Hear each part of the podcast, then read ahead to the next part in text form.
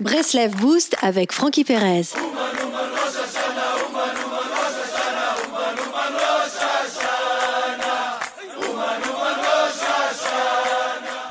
La Gemara explique dans Maseret Brachot, lorsqu'un minyan, rassemblement de dix hommes pour la prière, n'est pas complet, Hachem, Dieu, se met en colère. Le Maharsha commente, Hachem est en colère envers les hommes qui sont présents et non envers ceux absents. Si chaque individu avait eu un visage accueillant, le minyan aurait été complet. Un vieil homme avait l'habitude de venir à la synagogue. Chaque jour, il fixait du regard l'arche, sans prier. Il agissait ainsi pendant des années, fixer l'arche, ne rien dire et repartir.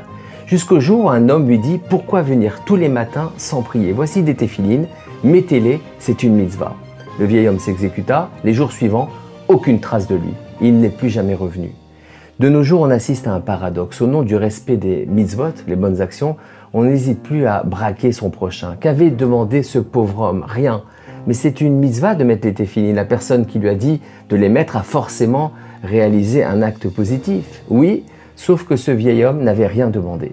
En agissant ainsi, non seulement la personne s'est braquée, mais de plus, on a aussi braqué sa banque spirituelle. On ne peut pas donner à quelqu'un qui n'est pas venu prendre. On pourra alors rétorquer tout simplement, mais c'est une obligation de mettre les téphilines, non? Oui, vis-à-vis de Dieu, pas vis-à-vis des autres. D'ailleurs, en quoi le service divin des autres me regarde? On ne sait pas ce que les gens viennent chercher à la synagogue. Peut-être que ce vieil homme regardait l'arche et que cela représentait pour lui un, immense moment de recueillement dans, dans son cœur. Il y a une forte probabilité que le temps aidant, cette personne aurait voulu progresser d'elle-même. Il y a des personnes pour lesquelles le service divin, la Vodat Hashem, se résume à regarder l'arche ou encore venir au kidouche. Pourquoi viennent-elles prier? Parce qu'elles sont prêtes à payer le prix de la prière pour vivre ce moment. Quel mal y a-t-il à cela? Les attitudes blessantes à la synagogue sont nombreuses.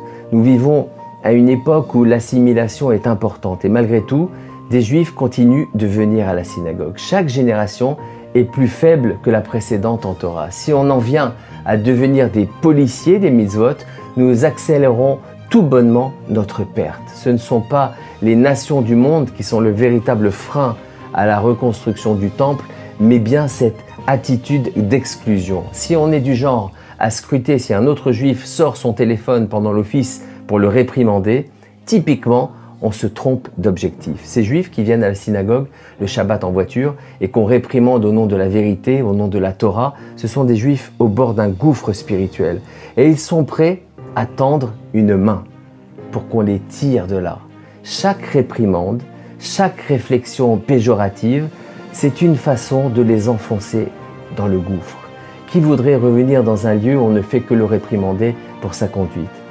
Au début du chemin qui mène à la vérité, on accède forcément à un état contradictoire. Agir conformément à la vérité n'est pas totalement. On est empli de, nos vieilles habitudes et il nous faudra du temps pour nous déprogrammer. On aura alors conscience de la vérité sans pouvoir l'exécuter entièrement. Pour arriver à pratiquer les bonnes actions, les mitzvot, chaque individu doit forcément évoluer par étapes. Shabbat Shalom les amis.